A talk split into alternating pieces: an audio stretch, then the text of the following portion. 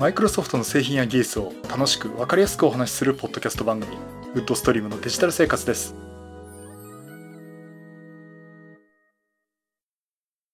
第527回目の配信になります。お届けしますのは木沢です。よろしくお願いします。はい第527回目になります。この配信はクラウドファンディングキャンファイアのファンクラブにより皆様のご支援をいただいて配信しております。今回も安根さんはじめ合計8名の方にご支援をいただいております。ありがとうございます。ご支援の内容に関しましては、この番組ウェブサイト、windows-podcast.com でご案内しております。もしご協力いただけるでしたらよろしくお願いします。また、リサの皆さんとのコミュニケーション場としてチャットサイト Discord にサーバーを開設しております。こちらは、ポッドキャスト番組、電気屋ウォーカーと共同運用しております。よかったら参加してみてください。Discord サーバーの URL は番組ウェブサイトにリンクが貼ってあります。はい、ということで、ドットネットラボ勉強会、4月と5月、えー、今、開催を予定しています。えっと、4月はですね、第4土曜日じゃなくて、ちょっとこれマイクロソフトの会場の都合でですね、4月の18日、で、5月は、これもちょっとマイクロソフトの会場の他のイベントの事情でですね、5月の16日土曜日、えー、こちらを場所を押さえてあります。えー、っと、ちょっと実際ね、どうなるかわからないとこあるんですが、えっと、これからまあ、講師の方、お願いとか含めてですね、えー、開催を予定していますので、まあ、追ってご案内しますので、よかったらよろしくお願いします。さて、えー、っと、まあ、相変わらず、他のポッドキャスト番組聞いてもね、ついつい新型コロナウイルスの話が出てしまって、まあまあ、いろんな皆さん意見言われてるんでね、まあ、リモートワークの話であれば実際のこの政府の対応の話をされたりとか、えー、非常に、まあ、皆さんのご意見自体はすごく興味深く聞かせてもらってます。この番組で言うと、えっ、ー、と、また Teams のお話を ちょっとしたいなと思いまして、えー、3週連続 Teams かよって言われそうなんですけども、あのー、実はですね、私も参加させてもらってます UMAG っていう、えー、東京多摩にある、えー、Mac のユーザーズグループですね。写真クラブじゃないですよ。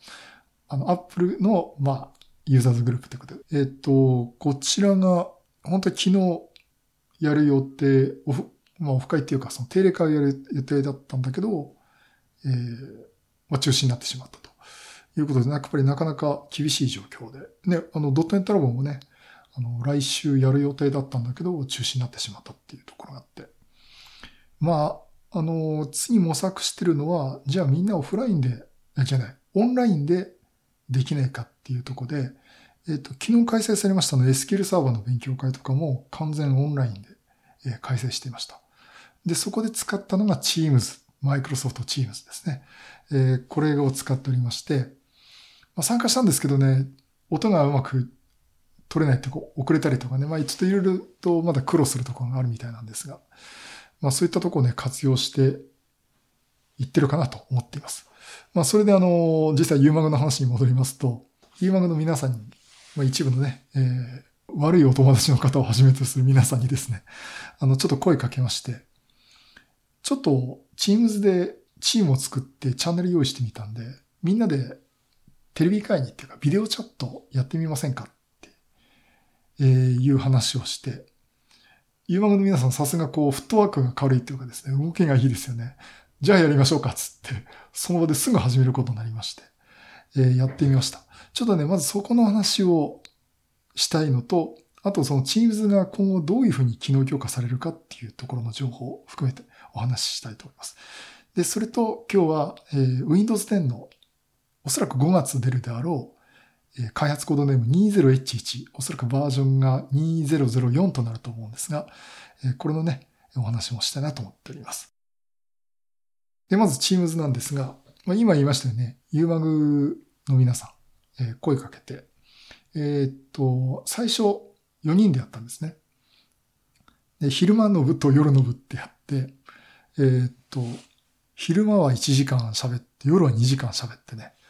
3連休の初日の日に3時間時間潰してしまったって笑ってたんですけど、結構あの、内容、まあ、技術的な内容の前にですね、あの、皆さんとこう顔を合わせて、喋れて、なんか久々にお会いしたところもありました。まあ Facebook だとね、よくほとんど毎日やりとりしてるんで、まあ本当久しぶりっていうわけじゃないんですけど、顔合わせて話ができたっていうところではですね、これすごくいいなと思っています。で、えっ、と、まず3人、その後夜になって6人でやりまして、えっ、と、まあ、これどういうふうにやったかっていうと、まず、あの、私の Office 365の E1 ですね。この前 E5 つっちゃったんですけど、あ、E3 か、俺。あ、E5 じゃないんですけど、えっ、と、まあ、そのライセンスをね、あのまあ、使わせてもらってますんで、まあ、それの実験目的ということで、えー、その Office 365の中の Teams の、まあ、サーバーっていうかね、ホストを立ち上げました。えー、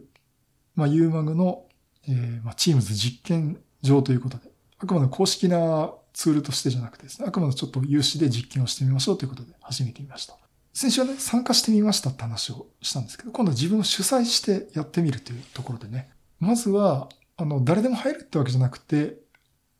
ある程度絞って、つまりこっちが認証した人だけが入れるっていうようにしようってことで、まずそのメールアドレスを教えてもらって、そのメールのアカウントの方、持ってる方だけが参加できるということにしています。で、まずメールアドレスを教えてくださいってことで、で、私がその Teams の方で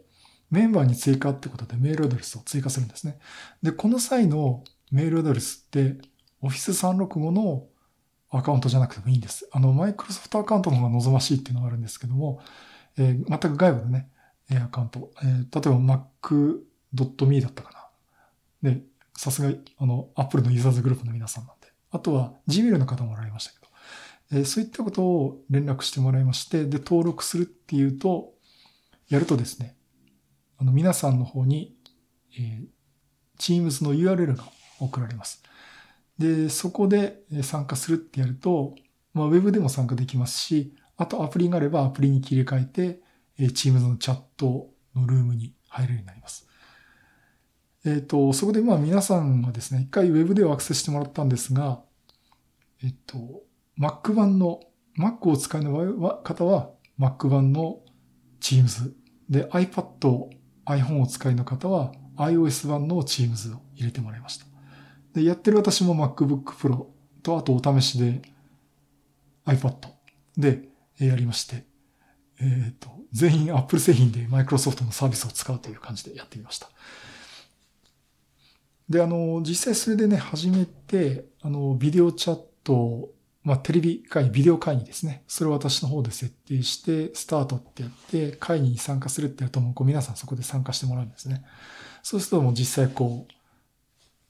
カメラで映した顔とあと音声が伝わるってことで、もうすぐそこでのテレビ会議とかビデオチャットができるようになりました。うんとね、あの、高画質ってほどではないんですけども、やっぱりインターネット経由で、まあそれぞれ皆さん Wi-Fi の環境で、え使ってて、まあ画面はそれなりに荒いとこもあるんですけども、あの、本当に、例えばフル HD とか 4K ほどじゃないけども、もうほとんどあの顔を識別できるっていうか、まあ、普通に見れるって感じ、感じね。あの、映像見れまして、えー、お話ができました。で、実際あの、やって、まあ、喋り始めたらね、結構その喋り、話の内容の方に夢中になっちゃってるくらいで、あの、全然テレビ会議として成立してますんで、え、これ便利だねって言いながらみんなで話してました。で、あの、まあ、前々回でも話したようにね、あの、プレゼンを見せ、したりとか、あとこうみんなで話しながら、例えばこのウェブサイト、じゃあこの新型 MacBook Air が出たよねっ、つって、Apple のサイト見て、あの、見積もり取ってみて、注文しないよって言いながらそんなこと見せたりとかね。あとあの、カメラの話したりして、えマップカメラの中古の状況の画面をですね、みんなで共有してみたりとか、え、そういったことをやって、え、試してみました。まああの、ですから、なんていうのかな。実験だって言いながら集まったんですけども、普通にみんなで雑談を始めて、ウェブ見ながら、ああ、でもね、こうでもっていう感じでね。まあ、あの、Mac の話だったり、写真の話だったりとか、え、してみんなでね、盛り上がって、結構面白かったです。で、まあそういった形でその画面の共有もできて、えー、みんなの顔も見れて、でですね、あの実際その画面の共有させないで状態でみんなで普通に顔出して喋ってると、画面を4分割して、まあ4人いる場合ですよ。4分割して、あと自分の顔はちょっと右下の方に小さく、あの、ピクチャーインピクチャー的にね、出てくるんですけども、最大4人までしか表示ができないんですね。で、これ4人以上になるとやっぱりパフォーマンス的に問題なのかなっていうのと、あと、私が試しに途中から Windows マシンでログインだけしたら、あなた6人目になるんで、ちょっとパフォーマンス落ちるかもしれないから、できればそのビデオとかマイクとか切った方がいいよみたいなね。そんなような、確かそんなメッセージが、その負担をかけるようなことをしないでねっていうメッセージが出てきました。まあですからその、喋るっていうか発言するっていうと、それほど大人数ではないんだけども、まあみんなで資料見ながらワイワイやるっていうところでは、この Teams っていうのはなかなかいいんじゃないかなと思います。で、あの、4人出ました。で、そこに6人いた場合にどうなるかっていうと、喋ってる人が優先して画面に出てきます。で、おとなしくなってくると画面に出てこなくなったりという状況で、えっと、あと資料を表示させてると、その資料を表示させてる下の方にね、あの皆さんの顔が小さくビデオで映し出されて、それが確か最大5人まではビデオ出てたかな。で、それ以降は、あの、イニシャルだけが表示されるという感じになってます。もちろん、あの、ビデオオフとかね、えー、にすれば、イニシャルだけの表示になるんですが、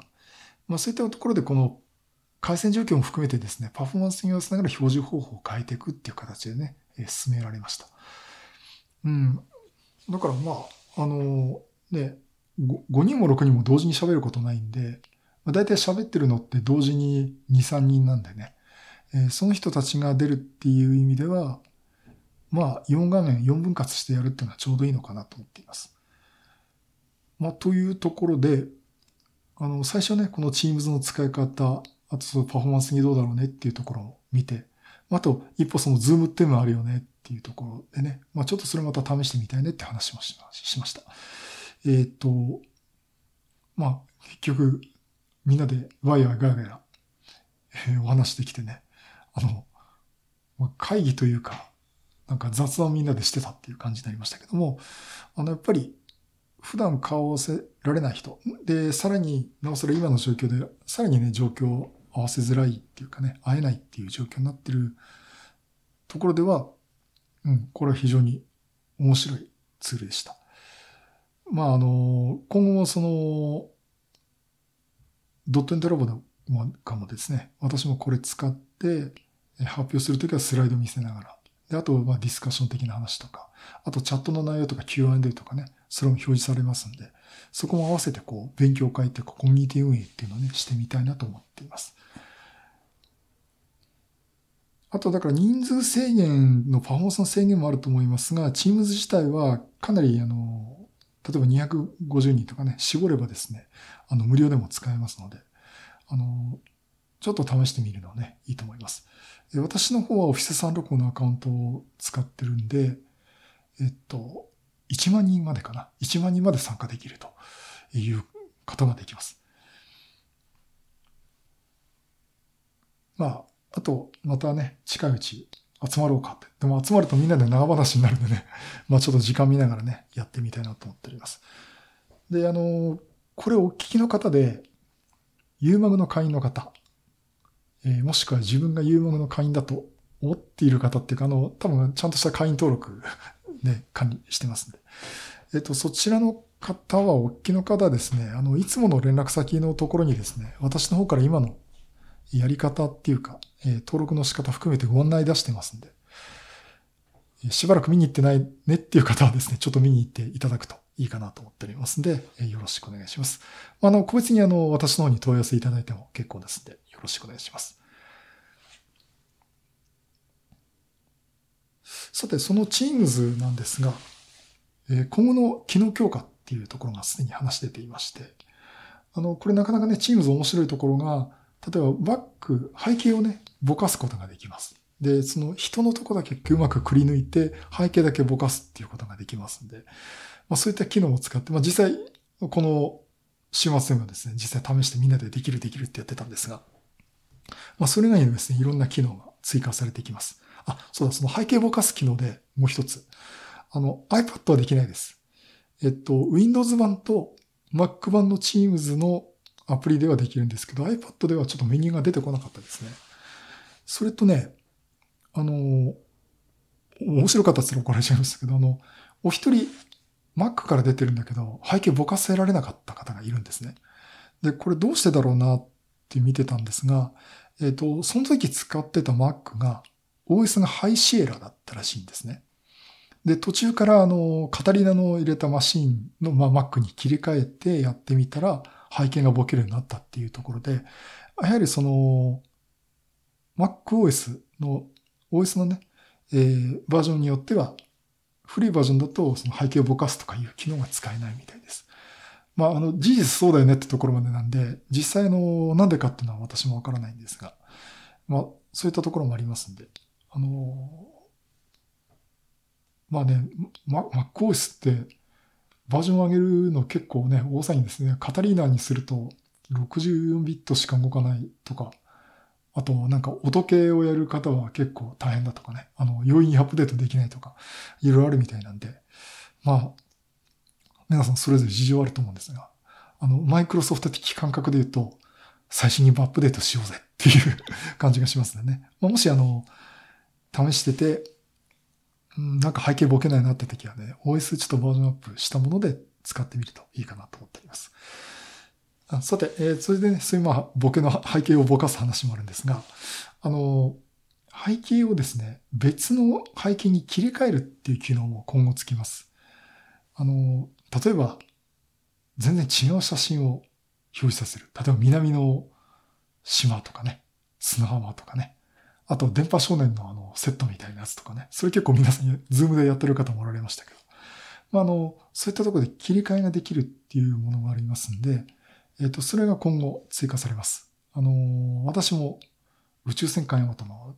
ね、第一環境の絵をバックにやってみたいなとかね。そんな風に思うんですけども。まあ、そんなところもつきます。それと、あと、あの、ノイズ抑制機能っていうところがあって、あの、この人の喋る声以外の音、例えば生活音とかも拾っちゃったりとか、えー、そういったものをですね、除去する機能というのも追加される予定です。実際この machine learning を使って、人の声以外というものを除去するという機能になります。で、まあ例としてはですね、ポテトチップスバリバリ食べるという咀嚼咀嚼音、あれをなくす機能ですっていう言い方してね、実際のマイクロソフトのデモでもポテトチップスを食べながらっていうところがあったんで、まあそれはあの、いいんじゃないかなと、えー、いうふうに思います。で、実際私もその、週末にね、みんなで、その、チームでチャットや、ビデオチャットやってた時に、おせんべいバリバリ食べてたら、木澤さんその咀嚼音ってオフにできる機能ないですかねって言われて、あ、それバージョン、次のバージョンでね、えー、つきますよ、なんて話をしてました。まあ、そういうね、ポテトチップスとか、おせんべいとか食べながら、チームズ参加っていうのも、安心してできるというようになります。それと、あとあの学校の授業とかでも使うようなケースで、参加者がですね、手を挙げる、挙手する機能というのもつきます。えっ、と、これいいですよね。例えば先生がな、誰、ね、これ分かりましたかとかね、分かる人とかって言って、入って手挙げて、その人にどうぞとかね。しゃべ、回答してとかね、え、そういうのもできますし、その挙手する機能っていうのも、え、追加されるということです。あの、実際、まあ、そのところで Teams はですね、だいぶ前から使えるものだったんですが、私自身もこうやって実際使ってみないとわからないってところもいろいろありましたし、やっぱり機会がないとできないですね、こういうのね。えー、ということで、あの、私自身もよく使うようになったし、これからちょっといろいろこう、突っ込んでね、あの、木大さんにも教えてもらいつつもですね、あの、これ、いろいろ使い込んでいきたいなと思ってます。まあそういった意味で、あの、実際自分が、まあ会社でも使えるんですけども、実際ビデオ会議とかで試すっていうところでは、まああの、ユーマの皆さんの協力いただいてですね、ちょっとこう今後もやっていきたいなと思ってます。うん。で、あとは、どうしようかな。あの、この番組のコミュニティとしてはもう、 Discord ありますからね。うん、これ Discord は Discord でもうほとんどなんか小世界ができつつあるし、えー、これはこれで Discord でやっていきたいと思っておりますんで、Teams は Teams ね、使ってみたいなと思っております。はい。以上、Teams を実際ホストとして使ってみたと。まあ、テレビ会議開催をしてみたという話と、Teams の今後の機能強化の話をさせていただきました。さて、じゃあもう一つですね。えっ、と、Windows 10。いよいよ、来月、再来月かな。新バージョンがリリースになる見込みです。えー、Windows 10開発コードネーム 20H1。おそらくバージョン番号がバージョン2004ということになります。2004じゃないんですね。1920 年の4月版。あ、4月かこれ03なのかなでもみんな04つってんですよね。うん。ちょっとまだ確定ではないんですが、えー、なんか2004って書くとね、2004年って逆戻りしたんじゃないかって言われる方も多いんですけども。えっ、と、まあ、このバージョンがね、えー、間もなく出ます。おそらくあの、コードとしては、そろそろフィックスっていうかね、最終コードになって、リリースプレビューになって、まあ多分1ヶ月ぐらい見て、えー、GA ですね、General Availability ということでリリースになると思います。で、今回はね、あの、まあ、前も言いました 19H2 という、まあ、ノベンバー2019アップデートっていうのが、その、大幅な機能強化ではなくて、まあ、品質向上、セキュリティ向上とかね、えー、そういったものが主で、で、今度のこの春に出るバージョンっていうのが、まあ、機能強化版ということになります。多分そういうサイクルでね、今後やっていくのかなと思いますが、まあ、実際あの、219、19バージョン1909は、えっと、通知メニューだとか、スタートメニューのところの一部改善があったのと、あとは、まあ、累積した、まあ、機能強化っていうか品質向上とかをやってました。で、今度の 20H1 はですね、機能強化になるんですが、あ、ごめんなさい、その前に、あの、インサイダープレビューで今配られてるんですね。で、私もインサイダープレビュー参加してますけども、あの、インサイダープレビューって3種類、えー、段階があって、ファーストリングとスローリングとリリースプレビューがあります。その中で3つ選べて、リリースプレビューっていうのが、本当のリリース候補版になったらバージョンアップする。で、スローというのが、ある程度安定してきたら、バージョンアップ版が降ってくる。で、ファーストというのが、機能強化があったらどんどん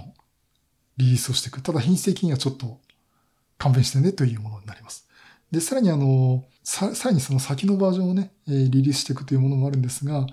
ちょっとそれは置いといてですね、えっと、今、このファーストとスローの位置づけっていうか意味がですね、またちょっと変わってきています。で、今までは今お話した通りなんですね。ファーストっていうのはもう今後次のに出るバージョンの新しい機能を品質はともかくどんどんリリースします。スローっていうのは安定したらリリースしますだったんですが、えっとですね、今実質的にですね、次のバージョン、つまり 20H1 に対してのバージョンアップというのは、このスローリングだけになっています。で、このファーストと言ってるのは、この 20H1 のさらに先もリリースをしてるという状況になっています。ですからね、あの、私今ファーストで、あの、インサイダープレビュー参加してるんですけども、20H1 の機能飛び越えてですね、電卓にグラフがつくグラフが書ける機能が追加されちゃったりとかですね、そんなのが先に入っちゃってるっていう状況です。ですから、あの、まあ、インサイダープレビュー参加されてる方はですね、あの、ファーストでやってると、20H1 の機能も飛び越えて、次のバージョンに行っています。これからその 20H1 をじっくり評価したいっていう方は、スロー、もしくはリリースプレビューでね、インサイダープレビューを設定して参加していただければと思っております。で、だからね、私にはね、これ、20H1 の状態で評価したかったんで、ファーストリン、ファーストにしちゃったんですね。ファーストリング。で、これね、スローにしようかなと思ったけども、すでになんかファーストでかなり先まで行っちゃってるんで、うん、もう一個別に環境立ち上げようかなと。まあ、ハイパー V でね、と立ち上げようかなと思っています。まあ、さて、そんなあの、まあ、スローリング、ファーストリングのちょっと意味合いが変わってきたってとこもあるんですが、えっ、と、機能強化の内容ですね。あの、詳細は改めて、えー、回を改めてですね、お話したいと思いますが、まあ、ざっくり話しちゃうと、まあ、今回の機能強化、やっぱり一番大きいのがですね、Windows Subsystem for Linux 2、WSL2 ですね。これが今まで1だったのが2ということで、正式に組み込みが決定しています。まあ、従来その Windows の中で Linux のコマンドが使える、Windows の中で Linux のシェルが使えるというものだったんですが、えー、今までその仮想マシン方式だったんですね。まあ、ハイパー V の技術をベースにした仮想マシン方式だったんですが、えー、今回は、えー、まあ、仮想じゃないという形で、あの、その分、メモリの消費量が少なかったりっていう、システムへのそのリソースをそれほど食わないっていうものになってました。で、それがどんどんパフォーマンス今上げてまして、あ、そうそう、もともとそのディスクアクセスのパフォーマンスも上げてるんですけども、あの、今までね、メモリの圧縮機能っていうのがなく、なかったんですね。で、それも追加されて、使ってない時は圧縮してできるだけメモリリソース減らすようにしようという、えー、効率向上をしています。あとは、ARM プロセッサー。こちらの方のサポートも対応するということになりまして、あの、Surface Pro X とかね、あとまあ ARM 版の Surface ありますけども、あ、Surface っていうか、レレノボとかもね、ARM 版の Windows ありますけど、これもあの、ARM 版のサポートということで、WSL 動かすことができます。あとは、うん、そうですね、検索機能の強化ということで、ちょっとメニューのユーザーインターフェースがちょっと変わったりとか、あと、ウェブ画面の検索したときに、スタートメニューからもう検索できるんですけど、そこのちょっと見せ方がね、デザインが変わったとかいうのもあるし、あの、これのメモリ効率、スピードとか含めた効率向上もしています。あとは Bluetooth ですね。これペアリング。これがあの、今までこうペアリングしなきゃっていろいろ操作してたんですが、えっと、ペアリング状態のデバイスを近くに持ってくるだけで、まあいいかいい感じにっていうかね、ペアリングしてくれるっていうこともできます。で、実際私はこれまだ試してないんで、あの、このサーフェスでですね、実際試してみたいと思います。まあ、そういった意味でね、このサーフェス手元に置いとかなきゃダメですね、やっぱりね。うん。それと、あとね、これが面白いんですね。あの、仮想デスクトップ、皆さんお使いですかね？あの、私割と使ってるんですけど、仮想デスクトップって、デスクトップ1、デスクトップ2ってどんどん増えてきますよね。ここって名前が付けられなかったんですけど、今ね、名前が付けるようになりました。だから仮想デスクトップ1っていうやつ、ところに、例えば、プレゼン用とかね、開発用とか名前を付けて、その仮想デスクトップに名前を付けることができるようになりました。あの、実際は Windows キーとタブのキーを押して、まあ、方法いくつかあるんですけども、まあ、仮想デスクトップのね、画面が一番上にこうサムネイルで出ます。で、そこにあの名前がデスクトップ1、デスクトップ2って出てるんで、そこの名前のとこをクリックするとテキストボックスで、テキストボックスで入力できるようになりますんで、まあ、そこでね、開発用とかね、入れると名前が付けることができます。うん、これ実際私も今ね、やってみたら、これいいなっていう感じがしますね。まあなんとかね、感覚的にね、デスクトップ1とか2とかっていうのはこういう音だっていう感じで使ってることあるんですけど、まあこういった名前を付けられるのはね、ちょっと見やすくなるんじゃないかなと思っています。それと、えっと、あ、そうだ、クラウドインストール。これが対応になりましたね。これはまあ MacOS ではもう当たり前のようにやってますけども、あの、今まで Windows を再インストール、リカバリーインストールするときに、やっぱりメディアが必要だったり、バックアップした Windows のね、えー、まあ、イメージが必要だったんですけども、えっと、今回からですね、なんつまり20から1からですね、スタートメニューの更新とセキュリティの回復っていうメニュ、ー、ここでね、この PC を初期状態に戻すっていう設定があって、まあこれ開始するっていうと、えっ、と、例えば個人情報は残しますか？あとまっさらにしますかっていうのを選んで、で、その次に、あの、まあ、メディアなりなりに準備してくださいっていうのが出てたんですが、20H1 からですね、クラウドからインストールするっていうメニューが増えます。で、あの、ここで、マイクロソフトの方から、今インストールしてるバージョン、エディションの Windows 10をダウンロードしてクリーンインストールするということができるようになります。これね、クラウドインストールって機能ですね。うん、これはね、ありがたいですね。あのー、実際私もこれ、Mac でも何回か、まあ試しにも含めてですね、やったんですけど、ああ、いろいろ気にしなくていいのはいいわと。あのー、サーフェスでやるときね、USB メモリから起動するように気にしながらやってとかね、やってることあるんですけども、